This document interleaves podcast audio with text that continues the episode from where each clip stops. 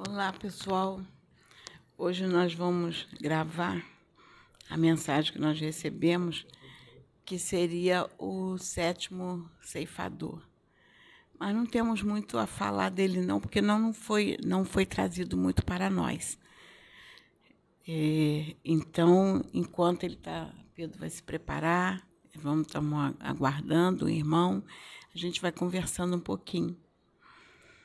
E e foi importante, é importante a gente falar assim até sobre questionamentos que a gente tem lido dos irmãos que são colocados questionamentos e, e os irmãos pedem para falar sobre alguns assuntos. A gente tem acompanhado, a Sabrina tem anotado, a gente pega os assuntos, a gente lê, a gente ora, a gente pede a direção da espiritualidade. Às vezes tem assuntos que não são abordados porque é, ainda não é o momento que a espiritualidade traz, a gente apresenta os assuntos. E a, espiritualidade nos dá a direção e fala, ah, vamos a falar sobre o assunto tal, vamos falar sobre. Então, a gente sempre segue a, a direção.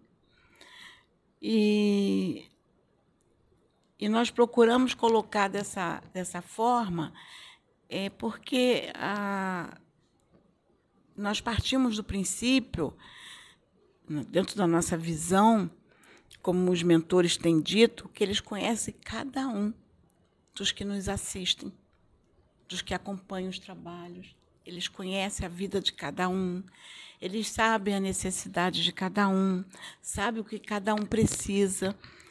Então, acredito que tudo está sendo colocado de forma que está ajudando a muitos, uma maioria. E eles vão, é, alguns que ainda não se sentiram, é, vamos colocar assim, atendidos no que está pedindo, é, não é que não, não, não, nós não estamos atendendo, nós estamos colocando todas as situações diante de Deus.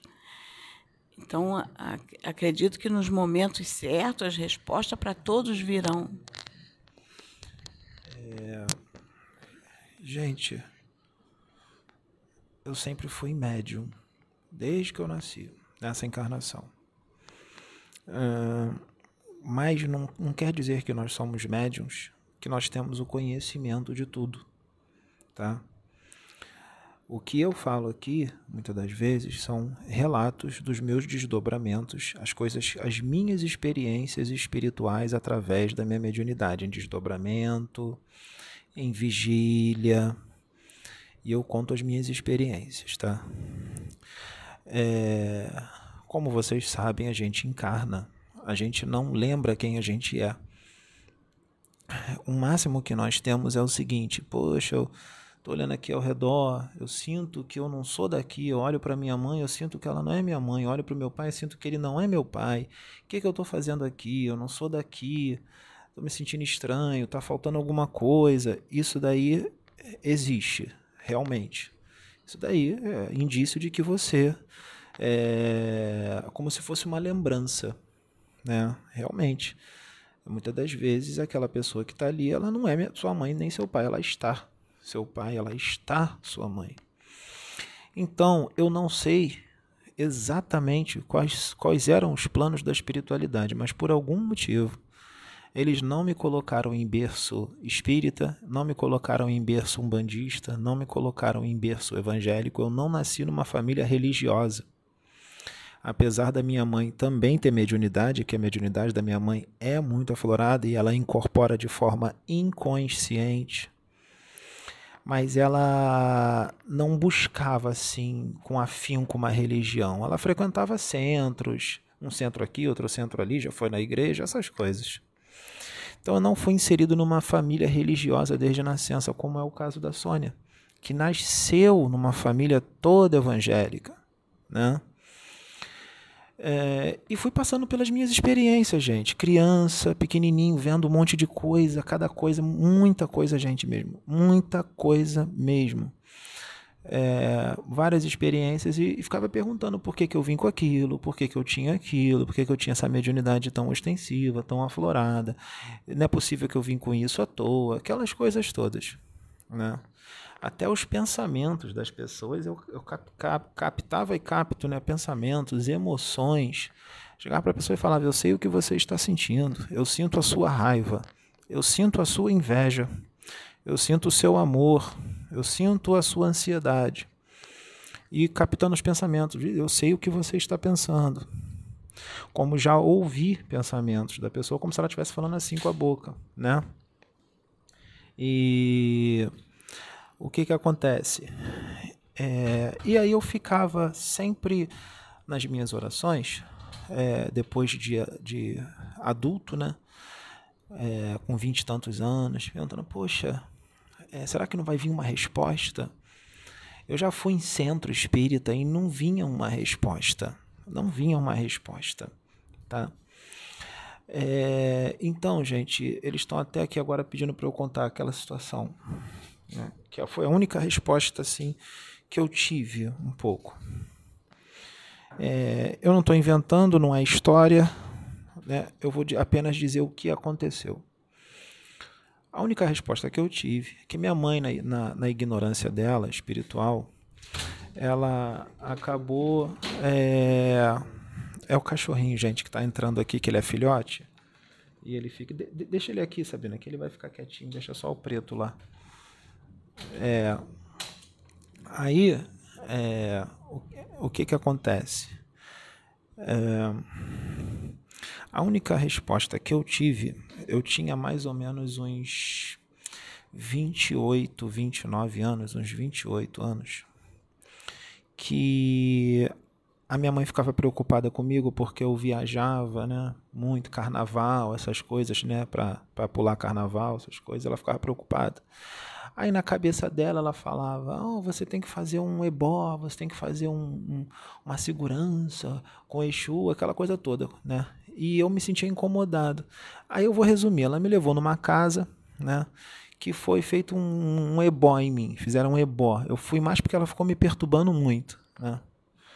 E nesse, quando fez esse ebó, aí eu terminou o ebó, aí as duas mães de santo, uma mãe de santo era ela tinha uns 50 e poucos anos, eu acho que era isso, que ela tinha uns 50 anos, e a outra era nova, tinha uns 30 e pouquinhos anos, mas elas já estavam inseridas naquilo desde novinhas, foi o que elas me falaram, desde criança, né?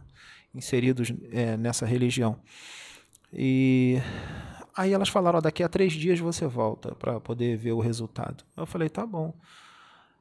Aí eu voltei lá, não esperei nem três dias, foi no segundo dia. Ela falou, poxa, a gente falou três dias e tal, você voltou hoje no segundo dia.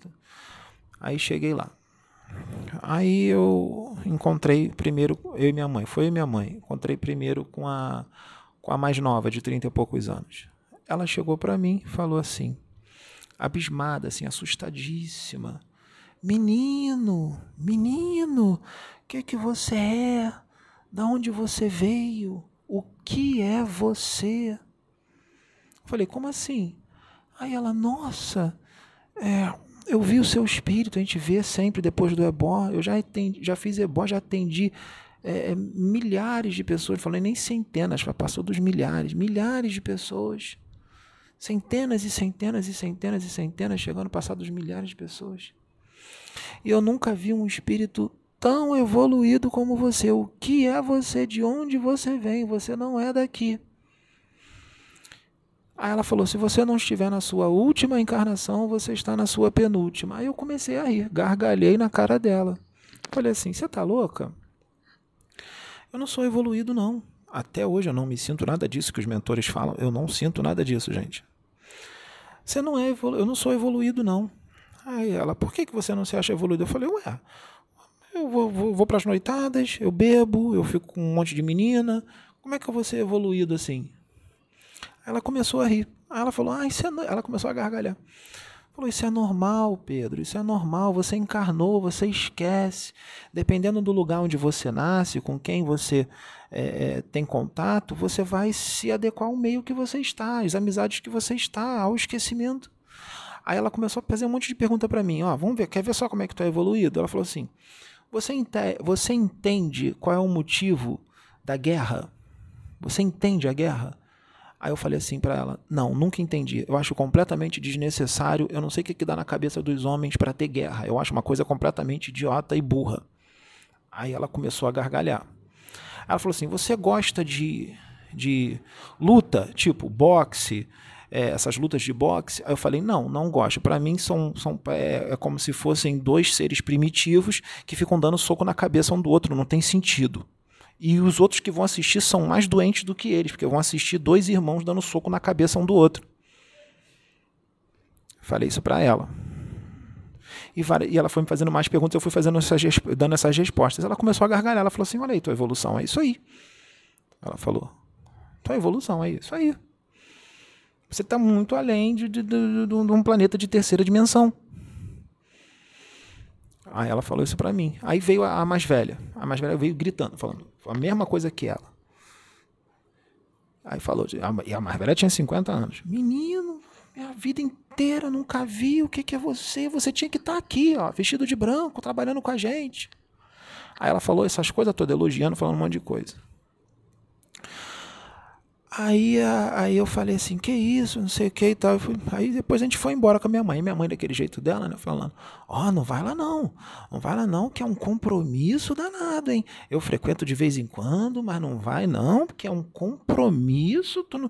Vão te exigir um monte de coisa, tu vai ter que deixar de fazer um monte de coisa, tu vai ter que abdicar de um monte de coisa. Não vai não. Eu falei assim, eu não quero saber de nada disso não, mãe. Quero saber de nada não. Quero saber de nada disso. Falei, ah, era assim. Aí é, então, gente, é, eu não estudava é, coisas de médium. O que eu li foi o livro Nosso Lar, Violetas na Janela, e um outro que eu esqueci o nome. Estou falando de livro psicografado. E via vídeos na internet, alguns vídeos, né? Que nem o nosso assim. Mas via pouco, via alguns. Né? Tentava procurar uma resposta, não achava. Né? E Uh, então não vinha a resposta, eu já, já tinha desistido. Aí a resposta veio com quantos anos mim?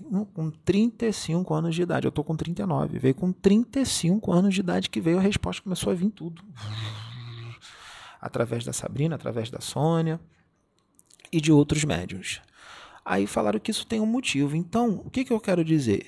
Que o tempo de estudo que eu tenho. Eu me dedico? Sim, eu me dedico. Eu estudo muitos livros psicografados, eu estudo o livro dos espíritos eu estudo o livro dos médiuns, eu estudo o Evangelho segundo o Espiritismo, mas você já viu a grossura dos livros? São grossos, não dá para botar eles todos na, na cabeça. Tem que ler, tem que reler, porque esquece, tem que ler de novo. Né? Então eu estou fazendo o que eu posso. assim. Como eu tenho tempo, não trabalho todo dia, eu me dedico bastante realmente ao estudo, mas eu não tenho conhecimento de tudo, eu estudo há pouco tempo. Existem pessoas que estudam aí há 20, 30 anos, né? que com certeza vai saber muito mais do que eu. Só que o que, que os espíritos dizem? Os espíritos dizem que para eles poderem incorporar e vir, eles precisam do conhecimento que tem na mente do médium. Eles precisam que o médium estude, que é o que Chico Xavier falava. Médium que não estuda, acho que ele falava isso, era saco vazio que não para em pé, médium que não estuda. Médium tem que estudar. Só que o que, que eu quero dizer? Eu tenho pouco tempo de estudo mas por algum motivo eles pediram para já ir gravando os vídeos e tal, porque algum motivo tem, porque eles falaram que existe o conhecimento do meu espírito, que eles disseram que eles tirariam coisas do meu arcabouço mental lá de, lá de dentro do arcabouço mental. Realmente, já saiu várias coisas aí no vídeo aí que eu não li, que eu não li e eles tiraram mesmo, ou tiraram deles, né? Deles também. Mas eles nunca tiraram minha consciência eu falei assim, poxa, eles podiam tirar minha consciência para ver como é que é. Nunca tiraram. O máximo que fizeram foi um felino que veio em mim para conversar com a Sabrina e ele tirou algumas partes que não era para eu saber. E ela não me contou. O que, que ele falou mesmo, Sabrina? Ah, é. Aí ele falou, ah, ela falou para a Sônia. O que, que ele falou mesmo, Sônia? Ah, ah, tá. É. Aí foi só isso. Então, gente, é, então, ele, por algum motivo, eles querem incorporar, quer gravar vídeo, tá falando um monte de coisa legal, entendeu? Mas tem coisas que eles tiram bastante do meu conhecimento, dos livros que eu leio, né? Eu leio bastantes livros, mas não dá para adquirir todo o conhecimento. Por exemplo, tem, tem, tem coisas que as pessoas aí pedem para falar sobre determinados assuntos, que eu falo assim, isso, olha, assunto ali que, esse, que a menina está pedindo aqui, eu nunca li, não. Como é que eu vou falar sobre esse assunto se eu nunca li? Então tem assunto que se alguém me perguntar alguma coisa eu não souber, eu vou falar, ó, não sei. Eu não sei tudo. Eu vou falar, não sei. Aí que às vezes faz, a pessoa faz no comentário, Pedro, me fala isso, me fala que às vezes eu não sei, gente. Eu não, entendeu? Então não dá para saber tudo. Fala, sabe? É, então, meus irmãos, eu não estou aparecendo porque eu estou aqui por trás da câmera. É, cameraman. então, uma coisa que uh, eu conversei com Pedro, que quando os espíritos, os mentores pediram para que a gente começasse a gravar e já começasse a colocar no YouTube, até ele ficou meio assim, né, de saber, porque ele não tinha conhecimento, tinha pouco conhecimento, e realmente, meus irmãos, ele se dedica muito, ele estuda, eu tô ali do lado dele, é, ele se dedica bastante tá? É uma das coisas que ajuda muito ele na reforma íntima é o estudo, porque ele não só estuda, ele além dele estudar, ele coloca o que ele estuda em prática. Tá? Inclusive, assim, eu, a Sônia, a gente procura estar tá fazendo isso também. É, então, quando a espiritualidade pediu, é, ó o mascotinho, gente. Esse aí é o como é que chama? É o porcaria. que só faz porcaria, gente. Mas é muito, é muito amoroso, muito dócil. Né? Esse foi adotado. É, então, o que, que acontece? É, eu até me veio uma intuição na época que eu falei para ele, que eu disse assim, é, os mentores, né, os irmãos, os espíritos, eles estão pedindo para gravar o vídeo porque tem muitas pessoas que estão esperando por esse novo. Tem muitas pessoas que não têm condições de comprar livros ou muitas pessoas que não conseguem assimilar o conteúdo através da leitura, mas conseguem assimilar o conteúdo através de vídeo. Tem uma facilidade maior por assimilar as informações através do vídeo.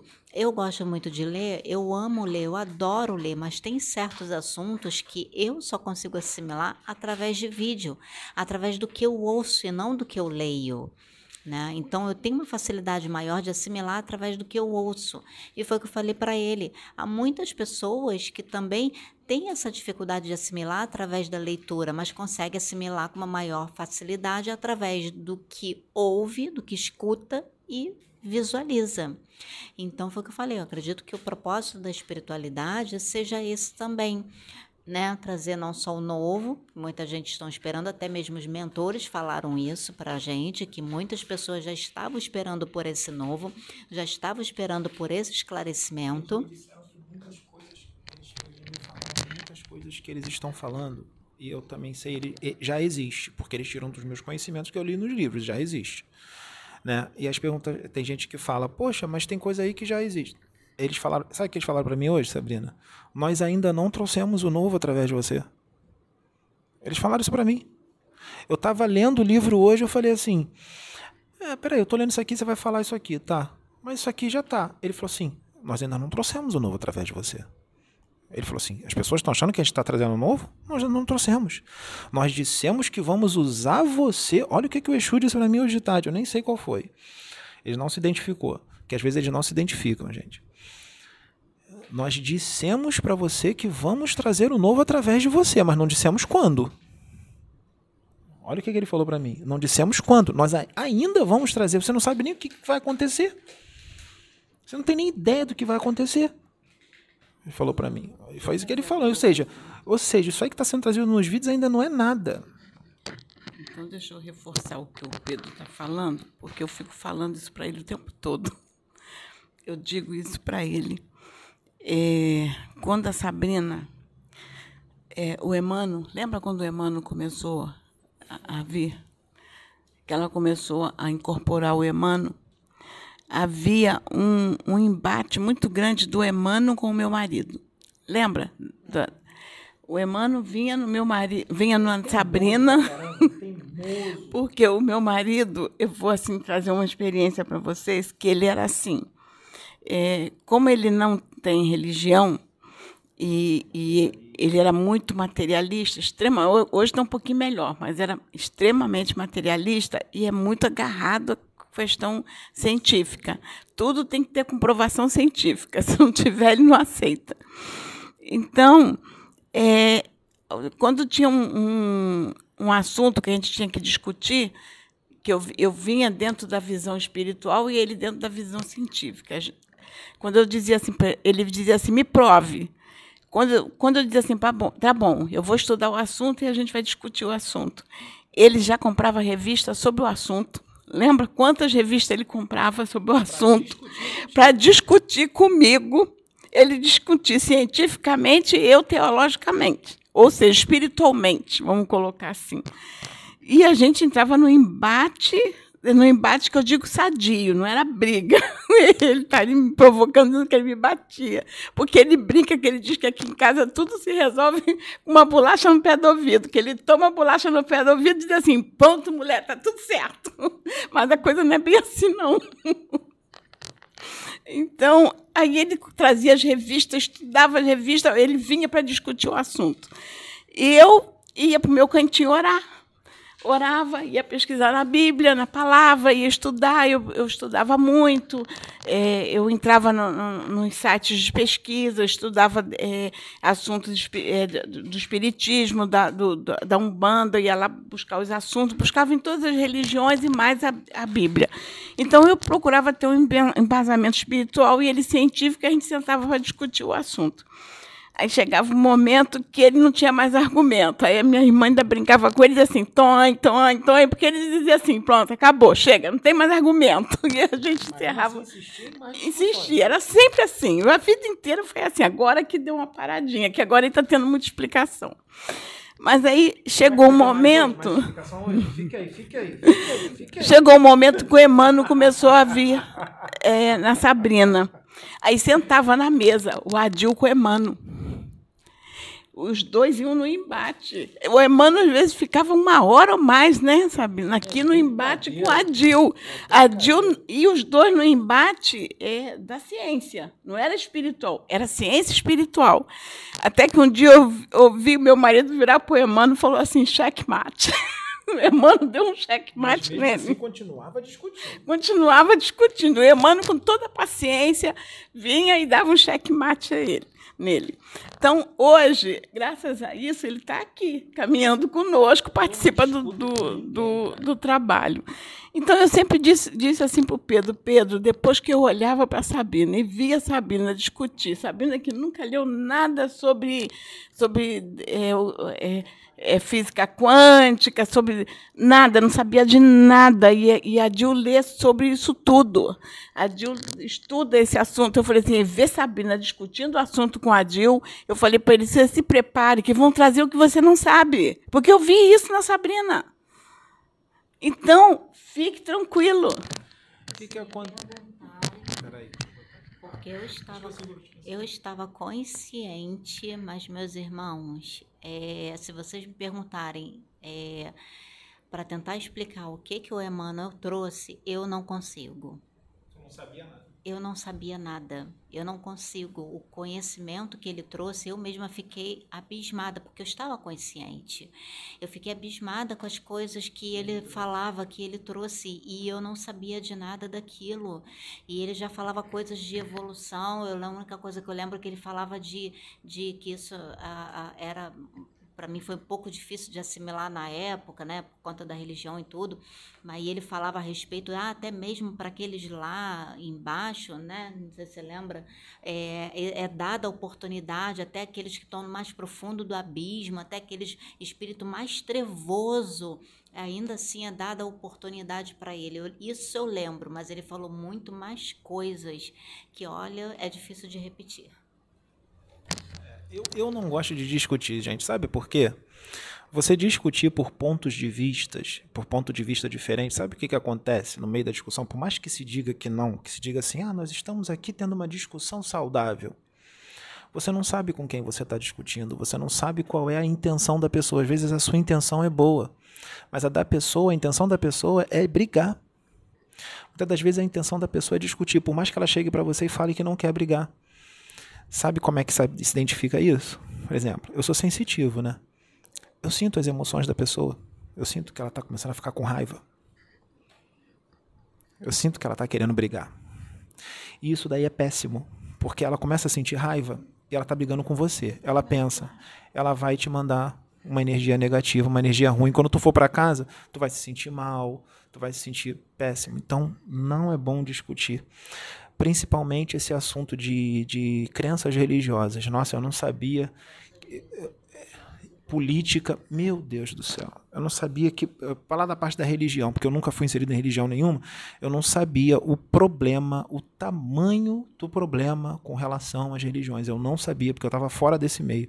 Agora é que eu estou vendo o problema que é. Por isso que a espiritualidade vem martelando nisso de negócio de união, para unir todo mundo, porque eu, agora é que eu estou vendo a briga que é do evangélico com o espírita, do espírita com o evangélico, do, do, do espírita com, com bandista, por causa de ponto de vista. A minha leva a Jesus, a tua não, a tua do capeta, a tua do demônio. Um amigo evangélico meu, um amigo ele é evangélico, ele está começando a abrir mais a mente. Ele chegou para mim lá no início, quando eu conheci Sabrina, Sônia e tudo mais, que eu falei assim: Poxa, ô, amigo, falar o nome dele, não vou falar o nome dele. Amigo, é. Hum, os espíritos estão vindo na Sabrina, porque eu não incorporava ainda. Os espíritos estão vindo na Sabrina e estão dando muitos recados dizendo que nós seremos muito atacados. Ele está muito repetitivo nisso para a gente se preparar, dizendo que eu vou precisar da Sabrina porque eu serei muito atacado. Eu diziam que eu seria muito atacado. Eu falei assim, por que eu? Quem incorpora é ela, quem vem os espíritos é ela. Eu nem, quer dizer, eles já sabiam que os espíritos iam vir em mim, qual o planejamento comigo e eu não sabia. Eles só falavam que eu ia precisar muito da Sabrina porque eu seria muito atacado e incompreendido. Aí eu falei assim, hum, já sei o que, que vai acontecer, né? No início, né? Lá no início, eu falei assim, já sei o que vai acontecer.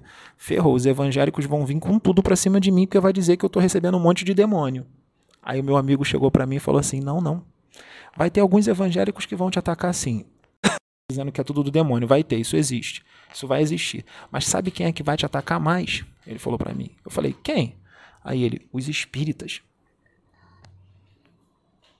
Os espíritas. Eu falei, por quê? Ele falou assim: olha só, parece que Deus já estava ali falando na cabeça dele tudo o que ia acontecer. Ele falou assim: ó, tudo eles falam que é mistificação.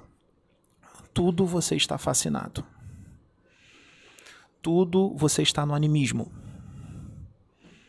Tudo você está mal assistido é isso que eles falam. Eu falei assim, sério? Eu não sabia de nada, gente. Ele me falando. Aí eu falei, aí depois é que eu fui vendo as coisas acontecendo, eu falei, gente, que ninho de vez para que eu me meti. Eu falei, meu Deus, que ninho de vez para que eu me meti, meu Deus. Que agora é que eu tô vendo tudo. Que realmente. E tá acontecendo tudo isso.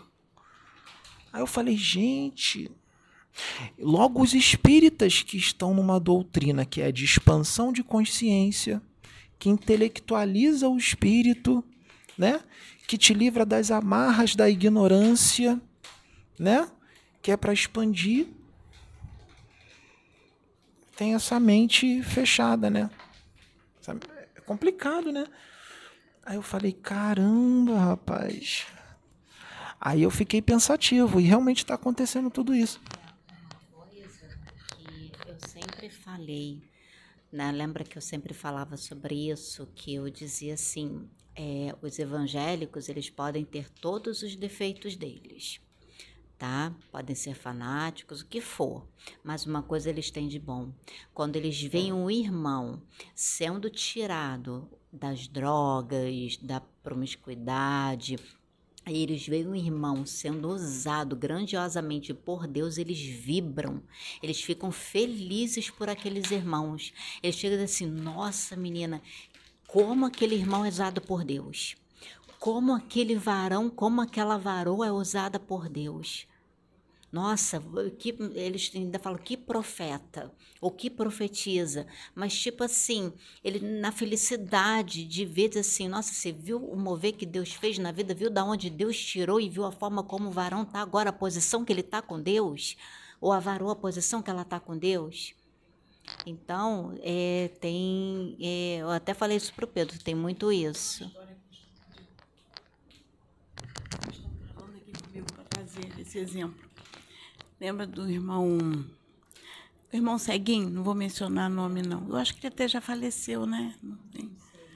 Ele faleceu, não foi? Ele faleceu, sim. O irmão Ceguinho que nós tínhamos. E ele uma vez chegou para a gente e disse assim: é, Irmã, a minha vontade era subir um monte para orar, mas eu não posso porque eu sou cego. Ninguém me leva no monte. E aí nós ficamos com pena dele, eu, Sabrina e a, aquela minha amiga. Ficamos com pena dele e falamos assim: vamos, vamos nos unir, levar ele no monte? Aí vamos. Aí foi eu, Sabrina e ela. As duas magrinhas, só eu com um pouco mais de corpo, e ele era forte, mas era baixinho, mas forte. E andava com a bengalinha dele. E para subir aquele morro cheio de pedra, era muita pedra, tinha que ir guiando ele, pisa aqui, pisa ali. E nós três guiando ele, subindo. Eu fui na casa dele pegar de carro. Ele muito feliz que ia subir um monte. Nunca tinha subido porque ninguém quis levar. Eu falei, nós vamos levar esse homem. Aí fomos nós três, pegamos, botamos ele no carro. Fomos. Aí a gente segurando, ele, e ele mantendo a, varinha, muita pedra. A gente, irmão, olha, tem uma pedra aqui, vai devagarzinho. Aí nós fomos. Aí era interessante que a torcida, né? A gente levando e a torcida assim. Vai, irmão, tu consegue! Glória a Deus! É, eu lembrei de um negócio aqui. É, que lá no, eu já discuti, tá, gente? Que eu tô treinando a minha paciência já há um bom tempo. Eu tô virando um Buda, né, Sabrina?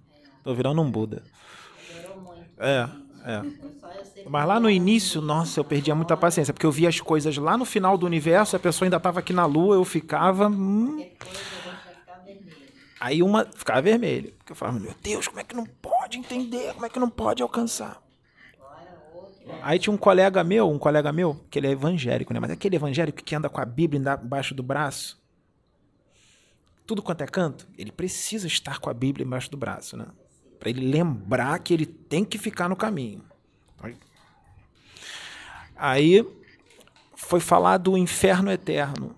Meu Deus. Aí eu cheguei para ele sem papas, né? Falei assim. É, aí eu falou do inferno eterno, falou, falou que as pessoas que fazem, falou, vou resumir alguma coisa, pessoas que fazem mata, não sei o que, vai para o inferno e vai queimar para sempre no inferno. Eu falei assim, olha só, isso que está escrito na Bíblia, que diz que o inferno é eterno, é uma linguagem figurada. Eles dizem ali eterno, primeiro que falavam da forma que o povo daquela época podia entender, que era muito ignorante, ainda é muito ignorante, mas naquela época era mais. Eles não poderiam alcançar mais. Segundo, que esse eterno quer dizer que existem pessoas que quando morrem o espírito dela vai para regiões realmente infernais e ficam lá tanto tempo, tanto tempo, milênios e milênios e milênios, que parece que é uma eternidade. Então é uma linguagem figurada, porque tem gente que fica lá mil, dois mil, três mil anos. Mas existe um determinado momento que os espíritos benfeitores vão lá, resgatam ele e dão uma nova oportunidade. Nossa! Ele chegou e falou: Não, mas tá na palavra. Tá na palavra. A palavra é clara. A palavra é clara. Inferno eterno, quer dizer, ele interpretando ao pé da letra. Aí eu falei assim: nossa, esse Deus deve ser muito implacável. Um Deus implacável, um Deus vingativo, raivoso, que pega um filho e joga no inferno para toda a eternidade. Eu falei para você: tem noção do que, que é toda a eternidade. Que Deus é esse que não dá uma segunda chance para um filho que errou? Ele sempre vai dar uma segunda chance. Se não for na Terra, vai ser no planeta primitivo para recomeçar, mas ele sempre vai dar uma segunda chance. Né? Porque em uma encarnação de 80, 90 anos não dá para você atingir um status de um varão perfeito. Falei na linguagem dele, para você atingir o status de um varão perfeito, é, é, é, você se tornar um anjo, ou seja, atingir a angelitude, você precisa nascer de novo várias vezes como Jesus disse, que vocês não entenderam. Aí ele começou a discutir, discutir, discutir, discutir. Aí o Exu já veio no meu ouvido e falou, aquela voz do Exu, para! O Exu, para! Você já está se estressando, você está baixando sua vibração. Aí ele falou assim, você está jogando pérola aos porcos. Ele só vai entender isso daqui a umas duas ou três encarnações. Ele não está preparado para esse conhecimento. Deixa ele onde ele está. Ele está engatinhando. O Exu me deu-lhe um esporro para eu parar, porque ele falou: só vai se estressar, não vai resolver. Ele só vai entender isso daqui a umas duas ou três encarnações. Aí eu fui e parei. Aí eu respirei fundo. Aí eu cheguei para ele, escutei o Exu, cheguei para ele e falei assim: tá bom, tá bom. É, é, são opiniões diferentes, né? O que importa é a gente estar tá no caminho com Jesus. O que importa é isso. Aí parou, parou a discussão. Porque não vai resolver, gente. Ali seria uma coisa ali que ia ficar, ficar, ficar, ficar, ficar. Porque não adianta, eles têm aquela cabeça ali, é aquilo e acabou. Não tira da cabeça dele. É, é, é, então, é, é, é cansativo. É cansativo. Aí eu não discuto mais. Eu não discuto com ninguém. Eu não discuto. Primeiro que eu não sou o dono da verdade. Segundo que eu não sei tudo. Então eu não vou discutir com ninguém. Eu vou falar as minhas experiências, vou falar as coisas que eu sei, que os espíritos falam através de mim. O que eu não souber, eu vou pesquisar, ou então vou pedir para você me ensinar, se você souber. Porque eu não sei tudo. Eu não sou Deus. Entendeu? Então, é, é, é, é muito cansativo. O próprio Jesus fala para não discutir. O próprio Jesus, ele falava o que tinha que falar para as pessoas, aí andando e ia embora e deixava a pessoa pensando. Ele falava e deixava, deixava a pessoa pensando. Mas ele falava que a pessoa precisava ouvir. Porque Jesus não é esse, não é esse que passava a mão na cabecinha que vocês pensam, não. Jesus falava mesmo na lata o que a pessoa precisava ouvir. Entendeu? Então é isso. É, então eu não diz realmente, gente, baixa muito a vibração. Tu acaba perdendo a paciência, tu fica nervoso, tu fica, entendeu? Te vai atrapalhar você no sono, é muito ruim. Melhor coisa é você ter a tua paz, tua tranquilidade. Entendeu? Discutir religião, meu Deus do céu, que problema, não discute religião. Porque vai dar problema, vai dar problema. A gente só vem aqui trazer as nossas experiências, os nossos conhecimentos, o que a gente vê e ouvir também as pessoas que têm. Claro, a gente vê tudo, entendeu? Dentro da nossa é, religião que eu pratico, que eu sou evangélica, nós temos várias denominações. No caso, nós somos pentecostais, mas dentro do, da, da, visão pentecostal tem várias denominações. Tem Assembleia de Deus, tem, tem, tem várias outras, né? E tem as tradicionais, tem a neopentecostal e tem as tradicionais. Dependendo da denominação, tem uma interpretação. São várias interpretações. Até sobre batismo são várias interpretações. Uma aceita o, o, o batismo por aspersão, outra por imersão, a outra é, é, aceita de outra forma, uma tem que ser no rio, outra tem que ser. Tem, é, é tem assim. N doutrinas, N discussões, N posturas, mesmo dentro da, da nossa religião. Então, não é nem bom a gente estar discutindo porque acaba tendo briga entre denominações por causa de conceitos de São religião. de planeta primitivo. Ah, então nem é bom tá. O ideal seria, na verdade, compartilhar informações e conhecimentos. É por isso que muita. Exato. Aqui no canal. Né? Compartilha o que é as nossas experiências. também as experiências dos irmãos, como por exemplo eu tenho trocado conhecimentos com alguns irmãos no Instagram. Ah. Eles estão passando conhecimentos deles e que eu estou lendo, acho muito interessante, muito importante.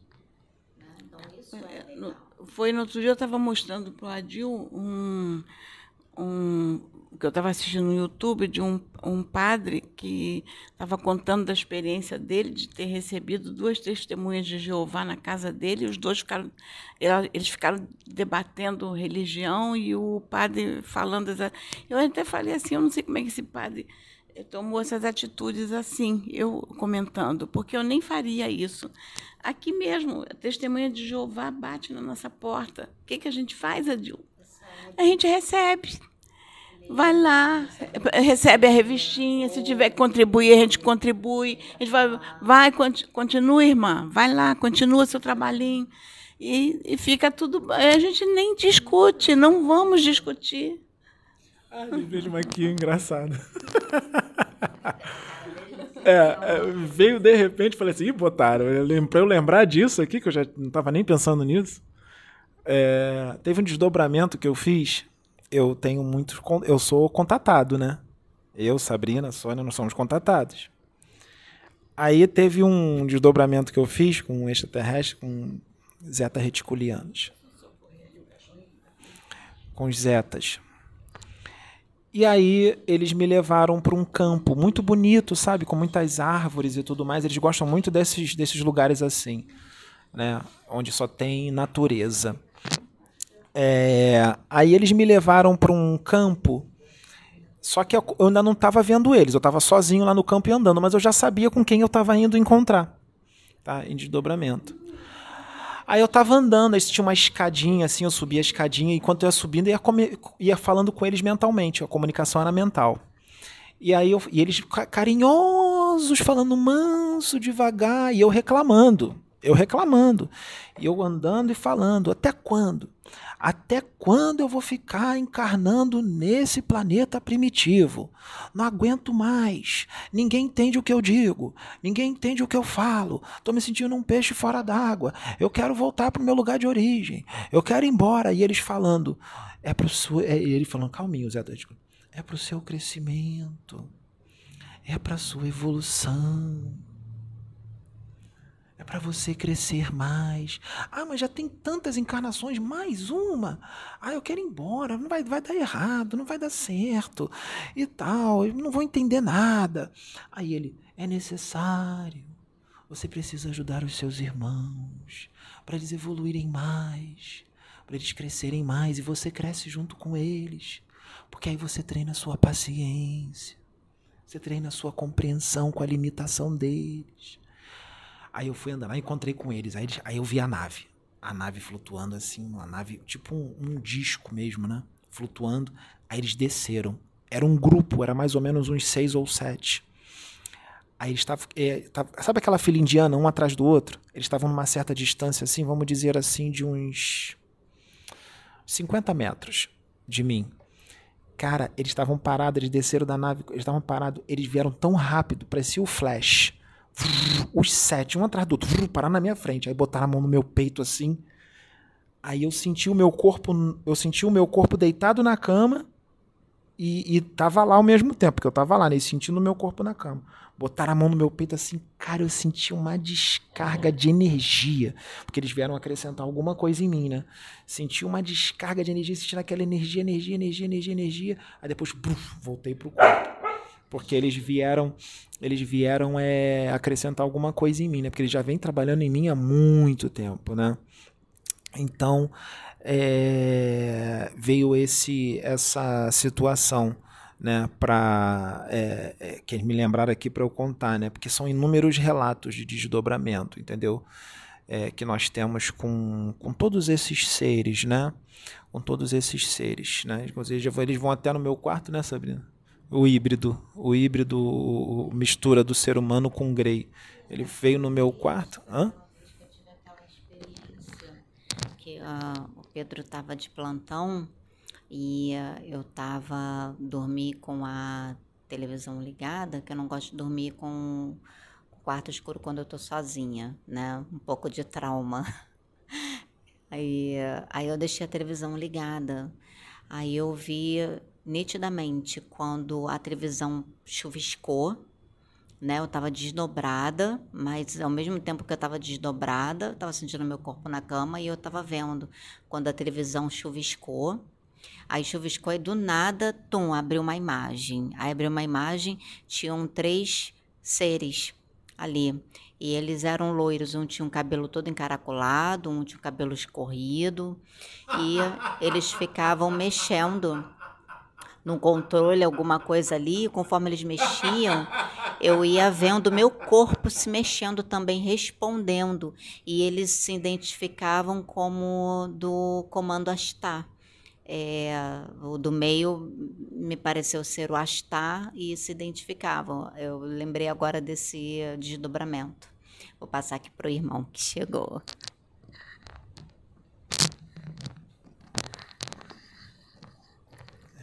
Essa conversa foi necessária. Tem um motivo, tem um porquê. Nesse desdobramento do Pedro com os zeta reticulianos foi no início. Agora ele está mais paciente, não está? Como ele diz, se ele ficar num planeta onde tem o mesmo evolutivo dele, o mesmo nível evolutivo dele, um planeta superior, ou num planeta onde há seres mais evoluídos do que ele, ele não será capaz de fazer uma obra grande, não é? E aqui, num planeta ainda hostil e primitivo, aqui ele pode fazer algo grande. E cresce. Eu sou o sétimo ceifador do karma. Me apresento com a roupagem de Exu. Mas não sou um Exu. Eu sou um espírito, como você, como ele, como o senhor Adil, como você. Eu sou um espírito. Isso é só uma roupagem. Já já eu vou falar quem eu sou. Será que vai ser aceito? Será que vão dizer que é mentira? Será que vão dizer que ele está mistificando? Ou eu estou mistificando? Ou será que ele está fascinado e ele não vai admitir de jeito nenhum que são espíritos trevosos que estão usando ele? Porque um médium fascinado ele não admite de forma alguma que ele está fascinado. Aí eu pergunto: ele se sente um missionário? Ele quer ser um missionário? Ele quer ser ovacionado como um Deus? Ele quer voz de comando? Ele quer ficar famoso? Ele quer ganhar dinheiro com isso? Eu conheço e eu posso dizer que não. As intenções dele são outras. As intenções dele é evoluir, ajudar os seus irmãos a evoluir e se aproximar cada vez mais de Deus. Essa é a felicidade, é o que ele quer. Essas são as intenções. Praticar a benevolência, ajudar, ser amoroso, treinar as suas imperfeições. Então, como ele ficará fascinado se as intenções dele são essas? Aquele que acaba ficando fascinado são aqueles que têm as intenções às quais eu disse aqui agora no início, que quer voz de comando, quer ficar famoso, quer ser considerado um missionário, um espírito especial, melhor do que os outros, quer fama, quer dinheiro. Esse corre sério risco de ser fascinado. Tudo depende da sua intenção, da sua evolução moral, da sua elevação moral. Se você é humilde, se você ama. Se você quer verdadeiramente evoluir e crescer, dificilmente você será uma vítima de fascinação. Então, eu acho que devemos raciocinar e pensar, não é? Hum devem estar se perguntando qual é o nome do sétimo ceifador. Exu, Cavaleiro da Força Divina.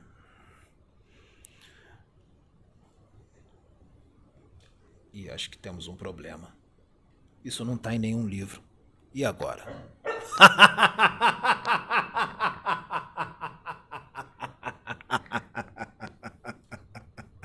Cortem a cabeça dele. Cortem a cabeça dele. Joguem-no na fogueira. Joguem-no na fogueira.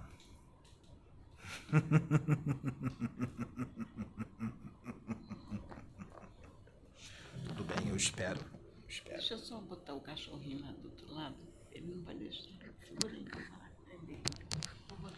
Então, senhor Adil meus amigos. Como todos sabem, estão se apresentando todos os. Aproxime mais um pouco, por favor. Estão se apresentando todos os guardiões do karma, os embaixadores do karma. Qual é a minha função? A minha função é auxiliar todos, tudo bem, vamos devagar, pode passar para ela. A minha função é auxiliar todos os outros ceifadores e praticar a justiça, a lei, com relação a todos os outros crimes com a justiça divina. Eu vou explicar isso de uma forma fácil, de uma forma entendível. Exemplo: o orgulho pode existir. O que eu vou falar aqui é com relação ao orgulho exacerbado, que extrapola o limite. Não só orgulho, como soberba, como avareza, inveja e várias outras paixões. E também todos os outros crimes que os outros Exus apresentaram. Auxiliarei todos os outros. Sou melhor que ele, tenho uma patente maior?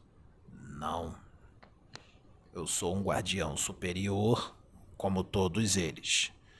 E também estou à frente do sétimo nível do submundo. Tomo conta daquela região, administro. Estou sendo compreendido? Quando se diz Exu, Zé Pelintra das trevas, não quer dizer que ele pertence às trevas ou é das trevas, é porque ele trabalha nas trevas. Eu acho que isso é fácil de entender, não é? Ok. Então, foi antecipado a aplicação da justiça, a justiça divina, para que esse mundo se torne um mundo melhor, mais rápido. Foi antecipado isto. Por isso nós estamos nos apresentando. Porque nós e todos os outros que fazem parte das nossas legiões, das nossas falanges, já estão todos apostos. Nós somos embaixadores do karma, agentes executores do karma, agentes executores da justiça kármica. Nos tribunais do karma, no plano espiritual, existe o registro de cada espírito encarnado na Terra, o registro de cada um, a ficha kármica de cada um. Nos tribunais do karma também se delibera os destinos das nações e o destino de todo o planeta Terra.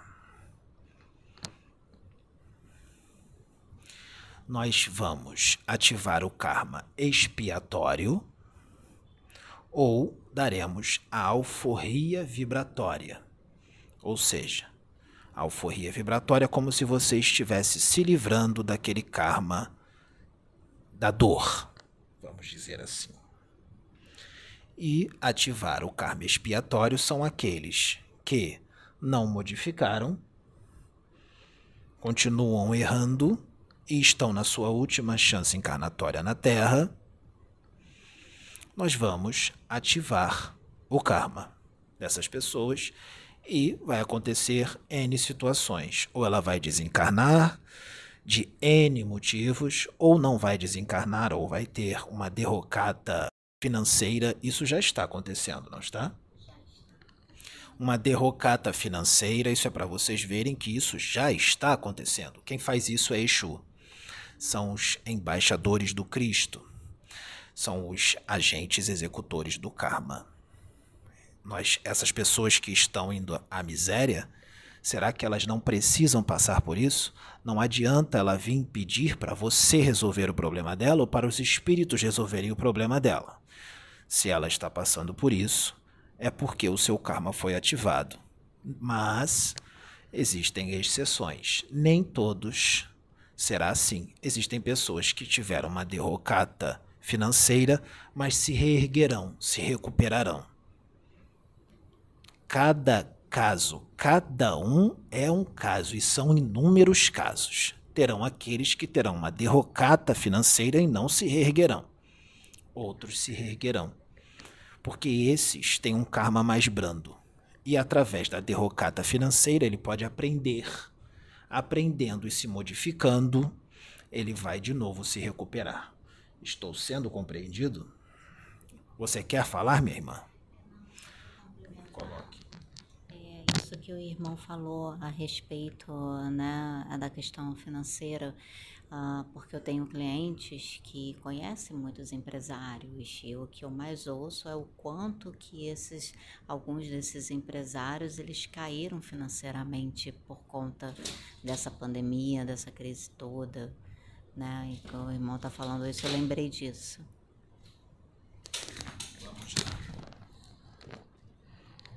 Como é que nós identificamos se você verdadeiramente mudou para melhor ou se você está a mesma coisa ou se você até mesmo piorou. Como nós identificamos? Existe algo chamado energia de soltura da sua aura, o seu campo áurico se você tiver a energia de soltura da aura, nós daremos a alforria vibratória e você não passará por aquele karma. Se você não tiver na sua aura a energia de soltura, você será ativado o seu karma expiatório, onde você aprenderá na dor. Como nós verificamos isso? Nós olhamos para sua aura e identificamos mentalmente também. Há uma mudança nas partículas e há uma elevação eletromagnética, uma elevação da vibração eletromagnética. Eu acho que seria bom seu marido ir para a sala depois ele ver o vídeo, não é? É, eu digo é porque eles estão atrás de você.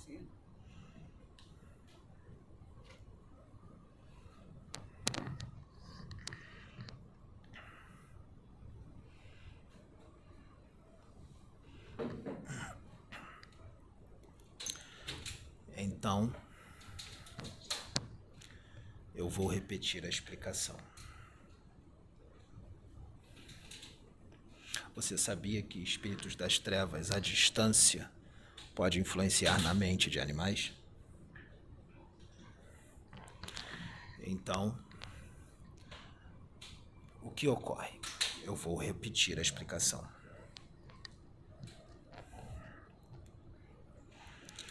Nós verificamos na sua aura a energia. Se você melhorou, ou seja, evoluiu, modificou suas tendências mais, haverá uma mudança nas partículas energéticas e uma elevação da frequência vibratória eletromagnética. Você dá um salto quântico ou seja, você evoluiu. Você não é mais impaciente, você não é mais intolerante, você não é mais orgulhoso, você não é mais invejoso ou você diminuiu bastante todos esses problemas. Não erradicou, mas diminuiu bastante, num nível considerável. Porque, como se diz, Deus não vai exigir a perfeição de ninguém aqui na Terra. Isso é impossível para um planeta de terceira grandeza. Mas existe uma porcentagem de melhora que é possível, porque Deus não dá um fardo maior do que você possa carregar. Então, nós verificamos há uma mudança na sua frequência. E essa mudança, ela deve perdurar. Você não vai mudar um dia, dois, um mês e depois voltar tudo. Nós também verificamos se é uma mudança duradoura e uma mudança que vai permanecer dependendo do tempo que você mudou, o quanto você mudou, nós vamos te dar a alforria vibratória. Você não vai passar por aquele karma. Isso é misericórdia. E também merecimento. Você teve uma ficha kármica com merecimento. Aqueles que não mudam, continuam nas suas posturas ruins, nas suas posturas negativas, Não todos, porque os karmas serão ativados de formas diferentes, não é igual para todos. Não é só saúde, desencarne ou problema financeiro. Existem várias outras situações. Nós vamos lá e vamos ativar o seu karma e os processos acontecerão na dor. Porque o momento é decisivo. O momento que a Terra está, este momento, é um momento decisivo. Decisivo. Então, todos os Exus, os agentes executores do karma, estão apostos para agir. O que foi dito depois? que foi dito para vocês depois que o sétimo cavaleiro se apresentasse? Que isso ia se intensificar, não é? Mas não é assim como numa explosão. Vai ser aos poucos. Já está acontecendo. Você já conheceu pessoas que estão com câncer e não estão conseguindo melhorar o câncer no tratamento médico, não é? Uma família inteira. Isso vai aumentar. Isso vai aumentar. Não é como uma pandemia, todo mundo com câncer. Não, mas vai aumentar assim como outras situações. Os médicos não conseguirão, não conseguirão resolver. A justiça se aplica de várias formas. Muitos não entendem como se aplica a justiça divina. O exemplo que o Zé Pelintra disse, não sei se foi o Zé Pelintra ou outro Exu, eu sei que teve um Exu que disse isso. Com relação ao Exu Quiumba, ao Exu Pagão. Ou o rabo de encruza. Rabo de encruza ou Exu Pagão. O que, que é o rabo de encruza ou Exu Pagão? É aquele que faz negócio. Ele aceita demandas. Ele aceita a demanda de qualquer pessoa. Só que o rabo de encruza ou Exu pagão existe umas diferenças. Nem sempre é a mesma coisa. O rabo de encruza pode estar ligado mais a um quiumba. O quiumba, este é um espírito malfeitor. Ele não faz o bem. Quiumba, só quiumba. O que, que é um quiumba? Quiumba é um espírito que é tem a mente totalmente desequilibrada. Ele tem as emoções totalmente desequilibradas. Eles são os malfeitores, os bandidos, os marginais do plano astral. Estão muito ligados a vícios de todo tipo, como bebida, cigarro, drogas, sexo. São obsessores. Muitos deles estão em processo simbiótico, simbiose espiritual, com muitos encarnados ligados a vícios. Esses espíritos são aqueles que incorporam ou se manifestam em médios imprevidentes. O que é um médio imprevidente? É aquele médium que não faz a sua reforma íntima. É aquele médium que verdadeiramente, aquele que realmente tem algo mal resolvido dentro dele que tem problema de orgulho muito forte, de ego muito forte, de vícios, médium que é ligado a vícios, bebida, cigarro, drogas. Médium pode fumar, médium pode beber, médium pode usar drogas, médium pode praticar sexo promíscuo? Não. Só se você for um médium das trevas, que existem os médiums das trevas. Aí você pode beber à vontade.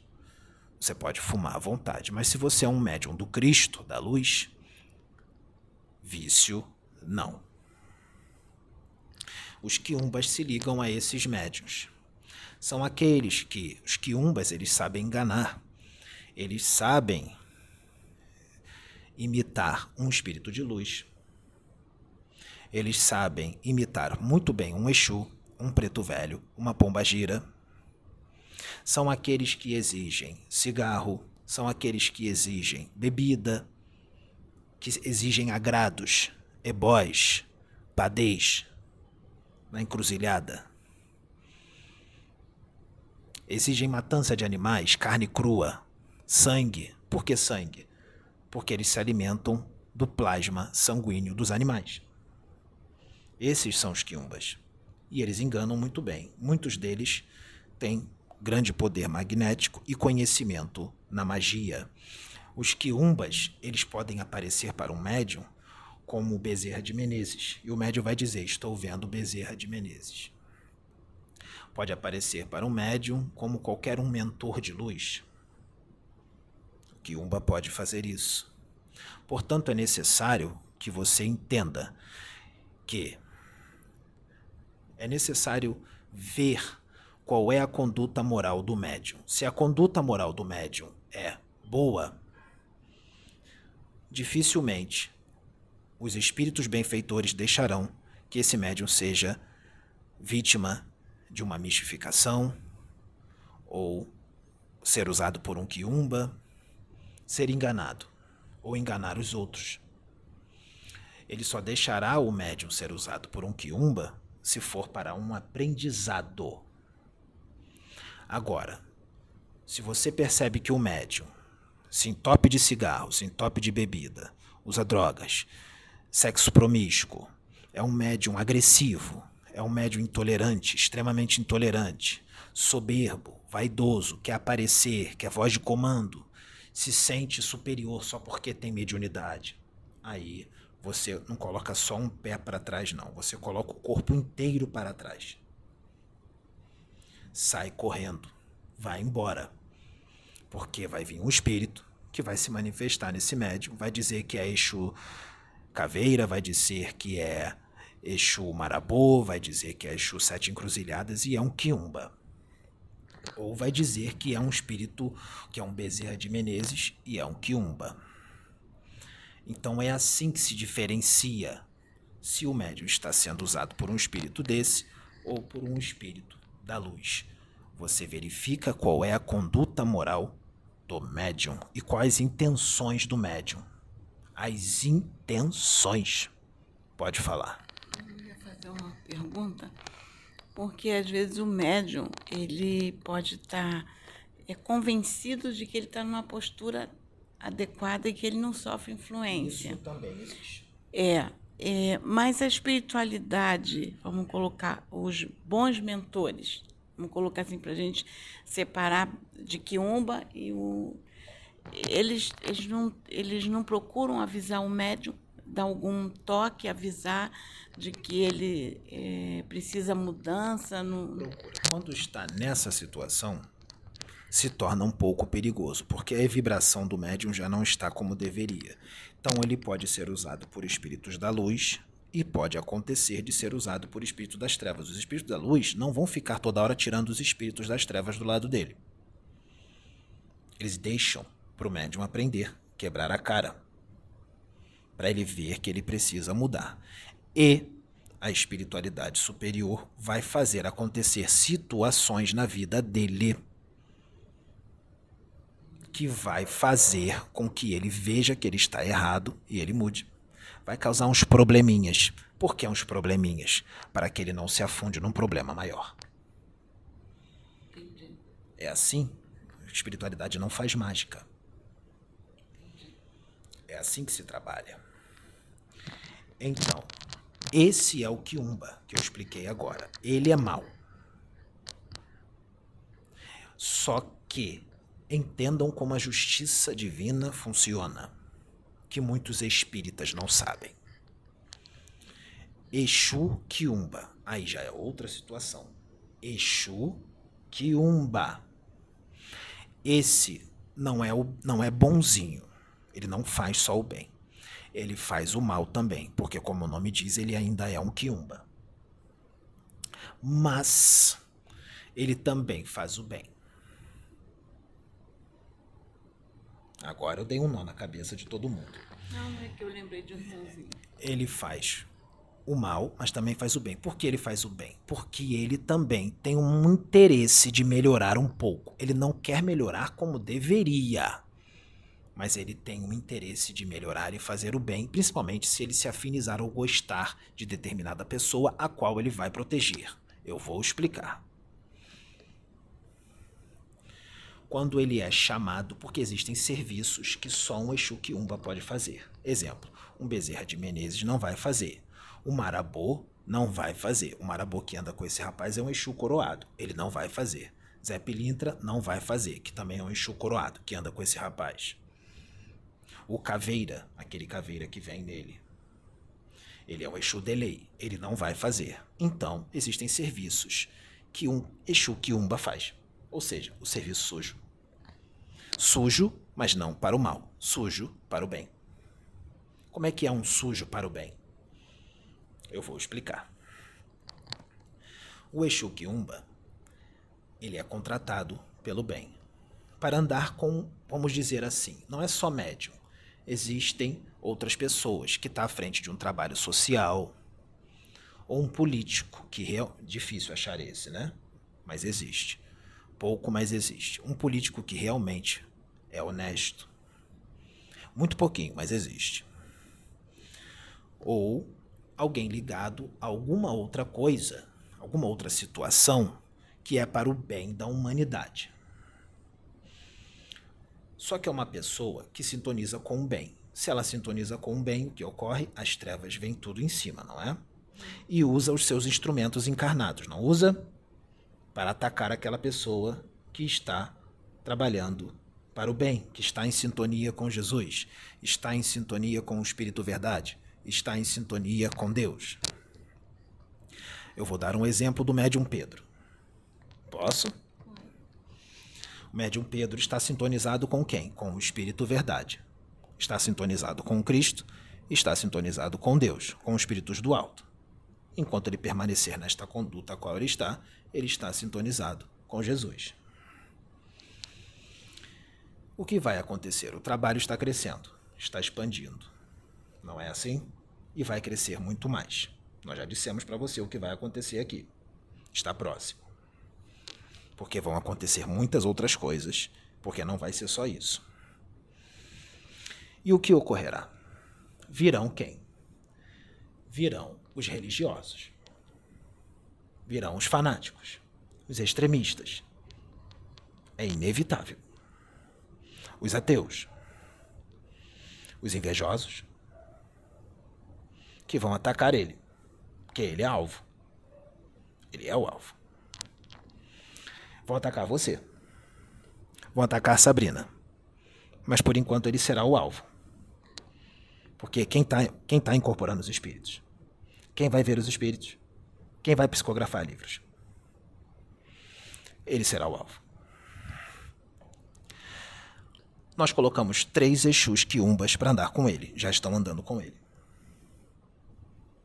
Com auxílio de outros superiores, Exus de lei e Exus coroado. Como é que o Exu Kiumba trabalha? Vamos supor que vem alguém e começa a querer discutir com ele para provar que ele está errado. Quer brigar com ele. Ele não vai brigar. Ele não vai discutir. Mas a pessoa vem para ofendê-lo. E ela começa a ofendê-lo. Ela pode ofendê-lo até um certo ponto. Se ela extrapolar dos limites, passar do limite, o Exu Kiumba, vou dar um exemplo, que tem grande força magnética. Eles têm experiência, esses três que estão com ele têm experiência, grande força magnética. Tem experiência na magia. Eles vão olhar para o umbigo da pessoa e vai causar uma diarreia nela.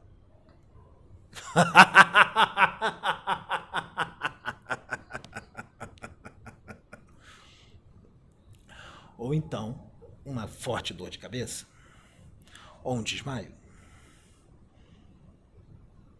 Mas não passa disso. Não vai passar disso. Esses Exus não têm permissão para fazer um mal mais profundo nessas pessoas, porque aí já não está mais na ética, na moral. Não é assim?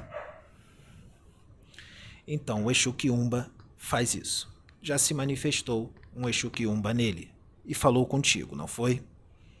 Nós permitiremos numa das gravações que um Exu Kiumba se manifeste nele e grave um vídeo. Mas não reparem a forma que ele fala. Porque pode sair um palavrão, ele é debochado, ele fica rindo de qualquer coisa, ele é um desordeiro, é um quiumba. Mas ele está fazendo um serviço para o bem, entenda os planos da espiritualidade. Me deixe terminar. Já estou terminando, vou te dar a oportunidade.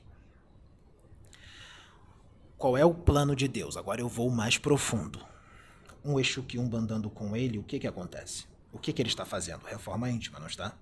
O Exu Kiumba está do lado vendo tudo. O que que vai acontecer? Vai imitar. Ele vai aprender. E ele vai crescer. É uma oportunidade para o crescimento dele. Ele trabalha, protege o médium da forma que dá para ele, até onde ele pode ir, e cresce junto. Isso é uma trama da luz, para resgatar esses espíritos, para eles evoluírem mais. Entendeu como é que funciona? Pode falar. Eu ia só falar sobre esse irmãozinho, o Exu Quiumba, que teve um que veio se comunicar com a gente. Ele até falava comigo, ele dizia assim, como eu procuro me policiar e evitar de falar palavrões, que eu não gosto muito, e procuro me policiar para não falar. Então, eu estou sempre lutando com isso. Sempre nessa luta, para evitar estar tá usando esses tipos de palavras. Aí ele uma vez veio conversar com a gente e ele falou para mim, eu, eu não vou falar em respeito à senhora, porque eu sei que a senhora evita de falar. E ele conversou bem com a gente. Os Exus, eles têm a clave da justiça nas mãos. A clave da justiça, da justiça nas mãos. Um Exu pagão ele é um intermediador do Exu Delay. Ele está abaixo do Exu Delay. Ele também aceita demandas, só que ele só aceita as demandas justas, que é uma demanda, isso já foi dito, eu vou dizer de novo, porque tem gente que está chegando agora e não sabe. Eu sei que os outros já sabem, mas tem gente que está chegando agora e não sabe. O que é uma demanda justa? Vamos supor que existe uma pessoa que está fazendo um monte de besteira. Numa dessas besteiras que ela faz, ela prejudica alguém. Esse alguém fica com raiva. E aí faz uma magia negra para ela. Faz uma macumba na encruzilhada. Dá um despacho. E essa pessoa que está fazendo mal a muita gente, já está na hora de o karma dele ser ativado, o karma expiatório. Ele precisa aprender na dor. O que ocorre? Deus aproveita que aquela pessoa fez uma magia negra para ele, ele tem que passar por um karma. Então Deus permite que um Exu pagão aceite aquela demanda e ative o karma dele, atendendo o pedido daquela demanda. Isso é a demanda justa. Questão 557 do Livro dos Espíritos a demanda injusta não pode. Mas a demanda justa pode. Então, é permitido. Aquela pessoa que fez o trabalho está errada? Sim. Ela responderá por isso? Sim. Mas não na intensidade que deveria. Porque aquela demanda não é injusta. Aquela pessoa precisa passar por aquilo. Então Deus usa o mal para fazer o bem. E com isso, aquela pessoa que fez a demanda não terá uma culpa maior, mas uma culpa menor. É misericórdia para ela que fez e se realiza o que precisa se realizar naquela pessoa que precisa ser ativado o seu karma. E aí o Exu Pagão, que é o advogado do karma, advogado do karma, ele atende o pedido e cumpre. E ele não responderá por isso, porque aquela pessoa precisa passar por aquele karma, ele vai lá, aperta o botão do karma e o karma é ativado o karma expiatório. Esse é o Exu pagão. Exu Delei já foi falado aqui, que é aquele que já esteve nas sendas do mal, mas vem para as sendas do bem e faz o bem. É justo. Não faz o mal que é o caso, por exemplo, do caveira. Um, um, dois, um, dois caveiras que anda com ele. Um, dois. Por que, que ele incorpora tudo quanto é espírito? Porque houve toda uma preparação no plano espiritual para ele incorporar toda essa quantidade de espíritos. Para ele poder canalizar com todos esses espíritos que estão canalizando com ele. Para ele ser usado por muitos seres de outros mundos da Confederação Planetária que ainda virão nesses vídeos.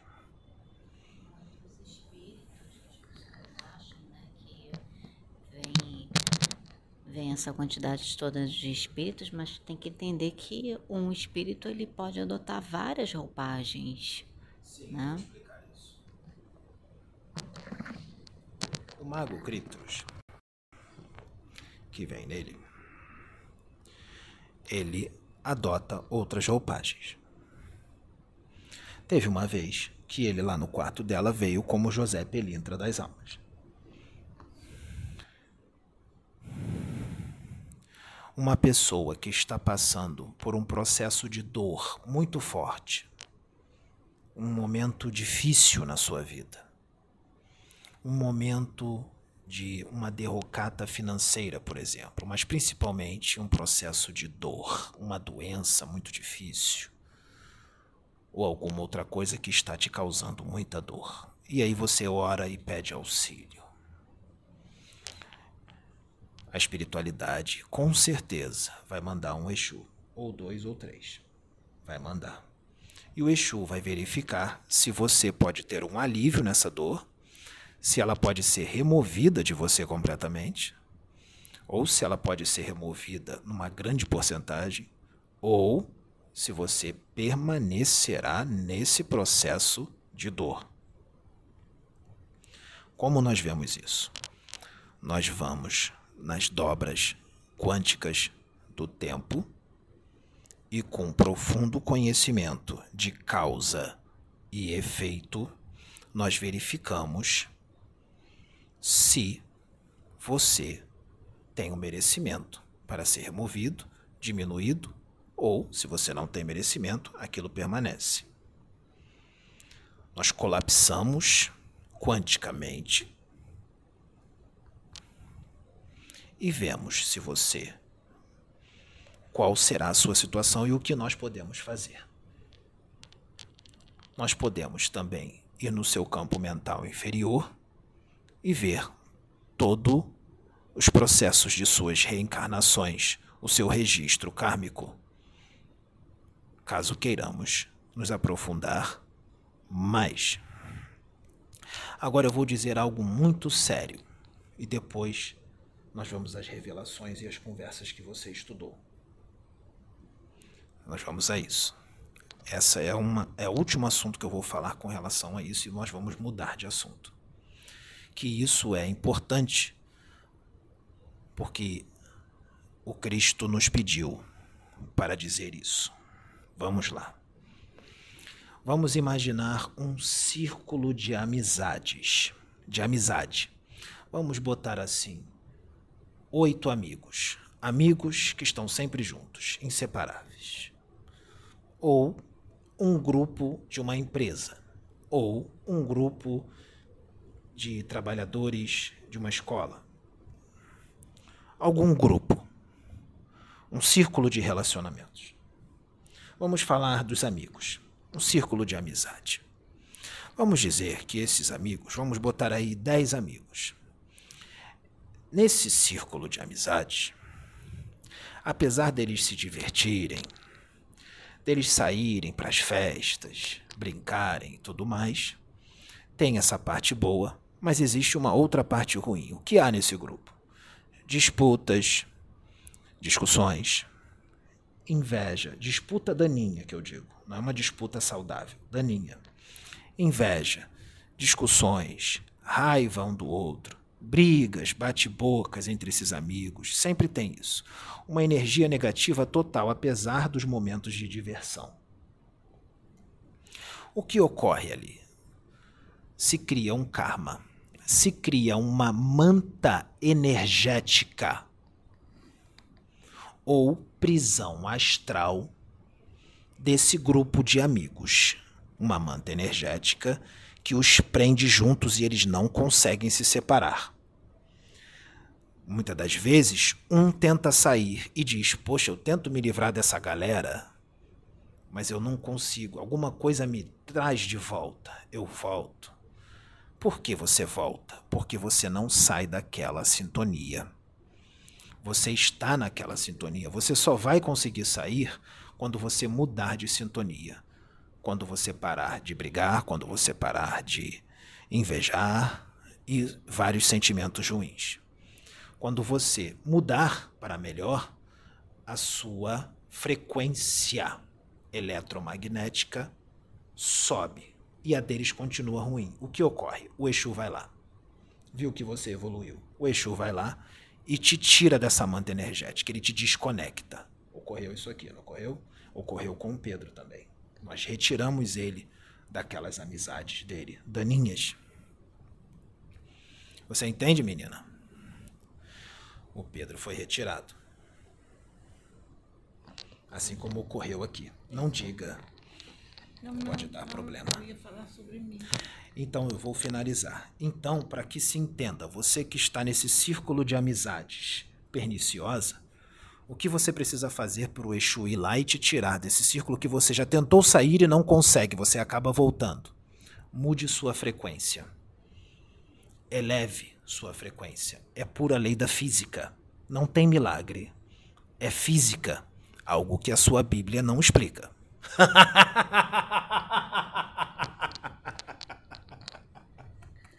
Então, isso é um assunto importante, porque isso serve para o círculo de trabalhadores numa empresa, no emprego. Isso serve para muitas coisas.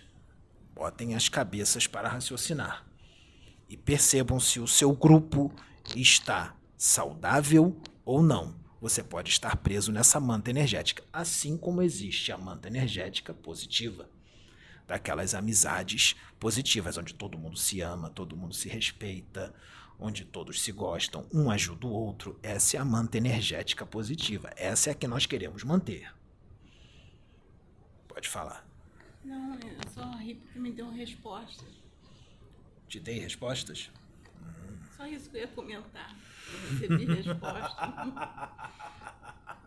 Será que esse assunto não foi só para muitos como para você também? Foi para mim também, Então. me deu muitas respostas. Foi. E agora? Quem será que esse Exu é? Eu pesquisei. Quem será? O sexto era o Atafão. Não era o Atafão? Ele é um anjo. Ele é superior a mim. Por isso eu digo que não sou melhor do que os outros. Ele é superior a mim. Ele é mais evoluído do que eu. Mas digamos que eu tenho uma evolução considerável. Principalmente na evolução que eu tive há dois mil anos atrás, quando eu fui Paulo de Tarso. Nessa eu cresci bastante. E quando eu matei cristãos, em nome de Deus, eu adquiri um karma muito pesado. Hum.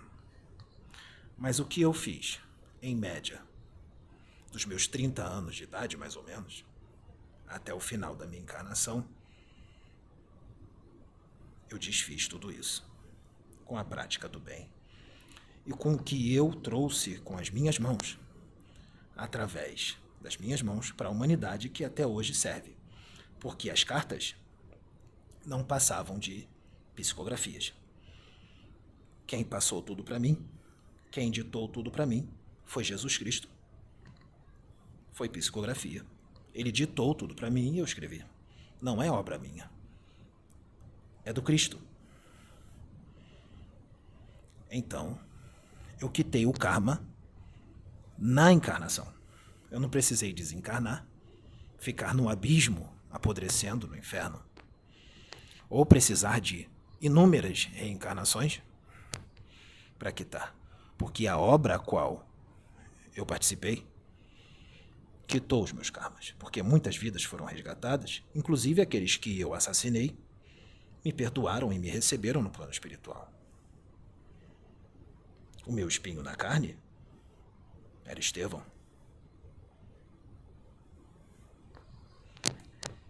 E também todos os cristãos que eu assassinei em nome de Deus. Mas o principal motivo do meu espinho na carne foi Estevão. Que hoje nós estamos juntos, nos amamos e fazemos a obra do Pai até hoje. Inclusive o Estevão já usou o Pedro como instrumento psicofonia, de psicofonia. Pode falar. Diga o que você leu. Não, é que é, eu, eu, pesquisei e tem correntes, né? Uma corrente fala que é, Paulo de Tarso, é, Agostinho de Hipona foi reencarnação de Paulo de Tarso. Também diz que Lutero foi. Agora você vai dar um nó na cabeça do médico. Será que ele vai deixar eu falar? E não, e, e outra corrente diz que é impossível, porque Agostinho de Hipona levou uma vida é, desregrada no início, só foi se ajustar um pouco mais. Mas também não foi diferente da. Quem é este? Este aqui.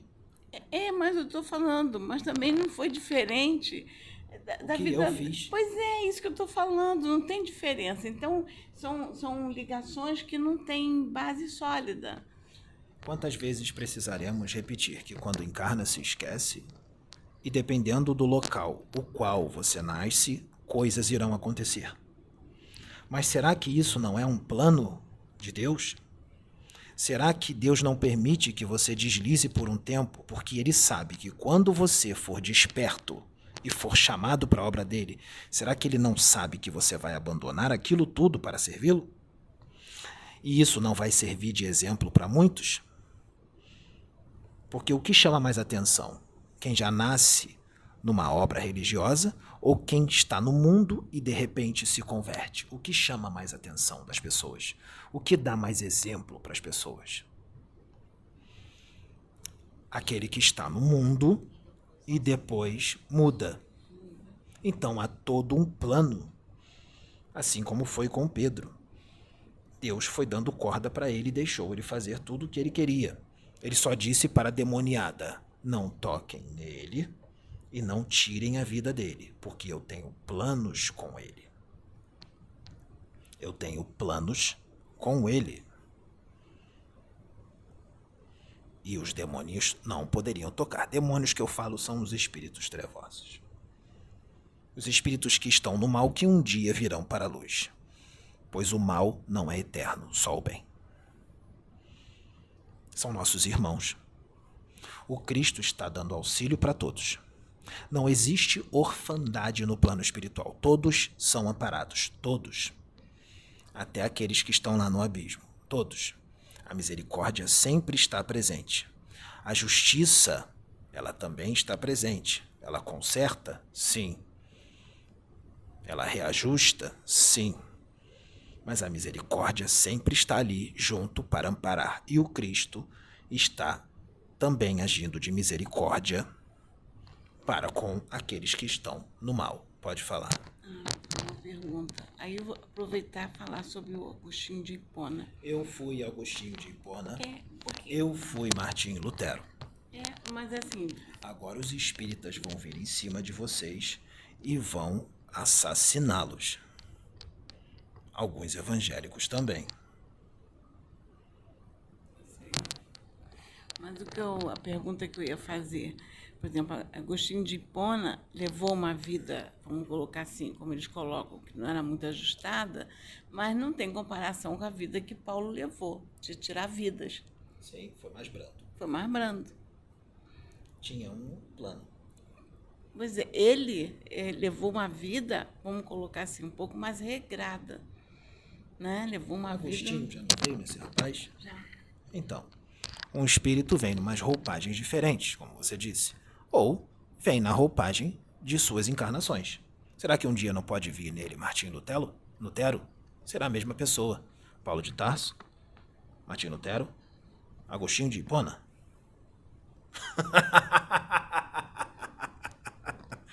Exu, cavaleiro da força divina?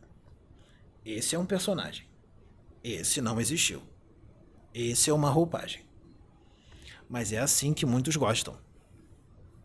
Podemos continuar? A luta está grande, não é? A fúria está muito grande, não está? É. Por que será? Por que será? Mas a luz vai vencer. Pode falar. Não, é que eu, eu tinha até dado o exemplo da Detsu, que já veio conversar, conversar conosco, até no princípio. Não, mas só podem nomes conhecidos. É, no princípio, quando ela veio se apresentar, ela ainda disse assim para. Ela veio na Sabrina e falou para o Pedro: diga para ela que eu sou a sabedoria de Deus. Aí eu ainda eu, eu entendi. Ela disse: assim, eu sou Detsu. Muitos querem saber qual, quem é o mentor do Pedro, não querem? Pois eu digo que ele tem vários mentores, mas eu vou dizer o mentor que fica de frente. Ele tem muitos mentores. Tranca-Rua das Almas anda com ele, é um dos mentores dele, Tranca-Rua das Almas, que vai vir gravar vídeo daqui a alguns dias. Mas existe o mentor dele, aquele que usou a nossa irmã Sabrina para falar com ele na sua primeira conversa com os espíritos através dela. O mentor do Pedro se apresentou para você com que nome? Um ancião. No início ele não me deu nome. Ancião. Então eu digo que o Pedro tem mais de um mentor. Um dos mentores dele é Tranca-Rua das Almas. É um dos mentores dele. Anda com ele sempre. Não fica grudado nele o tempo inteiro. Quando ele não pode, fica outros com ele. Assim como existem vários outros mentores. Mas o mentor que se apresentou para ele pela primeira vez através dela, vamos dizer assim, para que se possa entender, não é isso, mas para que se possa entender, o principal que se apresentou para ele através de Sabrina. Não foi assim? Ele se apresentou primeiro como ancião. Depois ele disse para o Pedro, numa outra conversa: Agora você pode me chamar de o centurião. E depois ele disse para o Pedro: Me chame de Uriel. Quem é Uriel? É um arcanjo? Ele destruiu o seu corpo físico quando ele usou você para falar com Pedro? Se ele tivesse destruído, você não estaria aqui agora, não é? Será que ele não tem técnicas através da tecnologia, da ciência sideral, para usar um médium. Ele disse para o Pedro que era pura luz, não disse? Quando Pedro perguntou qual é o formato dele. E ele disse: Eu apareci para ela como um senhor de barba Ou ele pode se mostrar como um anjo com uma armadura de ouro reluzente, extremamente belo. Mas é necessário que se entenda: ele não tem mais um corpo astral. Ele vive em corpo mental. Corpo mental não tem formas, não tem braço, não tem perna. Corpo mental é uma luz ovalada, é pura luz. Ele é assim, assim como Miguel é pura luz. Assim como o Cristo é pura luz, extremamente sutil. Mas ele pode adensar e tomar uma forma. Isso se chama transfiguração do espírito. Eu não digo do perispírito porque eles não têm mais perispírito. Eu digo espírito. Transfiguração do seu corpo mental também existe. Ele se mostra na forma que você possa entender, porque senão ele vai aparecer para você como uma bola de energia. O arcanjo Uriel é o mentor espiritual do Pedro. É o mesmo que uma vez é, eu, eu, ele veio na minha tela mental, falou comigo que eu conduzisse a Sabrina para um determinado local, que ele precisava trabalhar nela e conversar com ela. E ele se mostrou para mim é, como ele era. É, já era um senhor, é, mas ele assim, ele é, tinha como se fosse uma pele assim, era uma pele morena, assim, mais, mais dourada, né? E, e ele é, me parecia tinha alguma coisa na, na, na cabeça, não sei se é como se tivesse alguma coisa enrolada, mas não era E quando vocês foram na, na, no monte orar, nós já podemos finalizar esse assunto. E quando vocês foram no monte orar, e vocês iriam por um caminho. É, eu lembrei disso hoje. Naquele caminho estava acontecendo alguma coisa ruim. Tá. E de repente, do nada, apareceu um homem na frente de vocês e foi. disse: Vão para lá, é por é, lá. Não disse? outro caminho, foi. Quem será esse homem? Será que ele era um espírito? Ele passou pela gente. Eu prestei atenção nele. Você sabe? Então, eu na época eu identifiquei como anjo do Senhor, né? na época eu identifiquei como anjo do Senhor. Passou pela E eu me, o, o que me impressionou foi porque a gente passou por ele primeiro, ele estava com uma Bíblia, né, debaixo do braço, ou seja, ele apareceu da forma como a gente ia entender, cumprimentou, cumprimentou e falou Pai do Senhor. E quando a gente estava seguindo, a gente passou da entrada do monte, a gente estava indo, a gente não sabia onde é que a gente ia parar, a gente ia parar lá na, dentro da chatuba. E a gente não sabia. Aí o que que aconteceu? A gente viu um barulho de um, um, um, portão. Quando a gente olhou, era o mesmo homem descendo e disse: Olha, o caminho não é por aí, não. O caminho é aqui. Vocês passaram a entrada, é aqui. E eu olhei para minha mãe e falei assim: Mas ele estava lá. Como é que ele passou? Como é que ele subiu? Ele tinha que ter passado pela gente para poder subir por ali. E eu falei, mãe, um anjo, o anjo veio nos mostrar o caminho porque a gente estava perdida, né?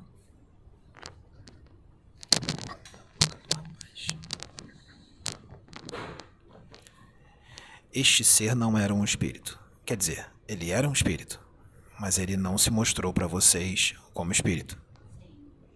Você sabe o que ele era? Ele era um agênere. Isso será explicado em outro vídeo, que é um agênere. Na Bíblia está: anjos se fizeram homens. Anjos se fizeram homens. Cuidado, porque anjos do Senhor se fazem por homens. Porque isso já acontece há milênios. Milênios. Ele era um espírito da luz que veio como a gênero para dar um livramento para vocês. Sim, e lá a coisa estava feia. É isso. Nós vamos finalizar. Não precisa parar agora. Quando vocês forem embora agora, ele está de moto. Nós vamos acompanhar vocês. A luta para essa gravação foi muito grande. Você percebeu o que aconteceu tudo aqui. Deixe gravando. Mas a luz sempre vencerá. Junte as partes dos vídeos, porque foi gravado em várias partes, com calma, faça os cortes necessários e insira hoje. Não importa quanto tempo irá demorar e que horas esse vídeo irá para a internet. Façam isso hoje. Vocês estão com todo o amparo até a casa dele. É muito necessário que esse vídeo entre. Ocorrerão muitos ataques, ofensas. Vocês já sabem disso. Então somente confiem em Deus, porque quem está à frente desta obra é Jesus Cristo. É o Cristo. E é isso que importa. Não importa o que vão falar. O que importa é que muitas vidas estão sendo alcançadas, muito mais do que aqueles que estão atacando. Os que estão atacando são minoria. A quantidade de vidas que estão sendo alcançadas e estão mudando as suas condutas e sua forma de ser é imensa. Se isso não é de Deus, eu não sei mais de onde é. A paz de Jesus Cristo esteja convosco.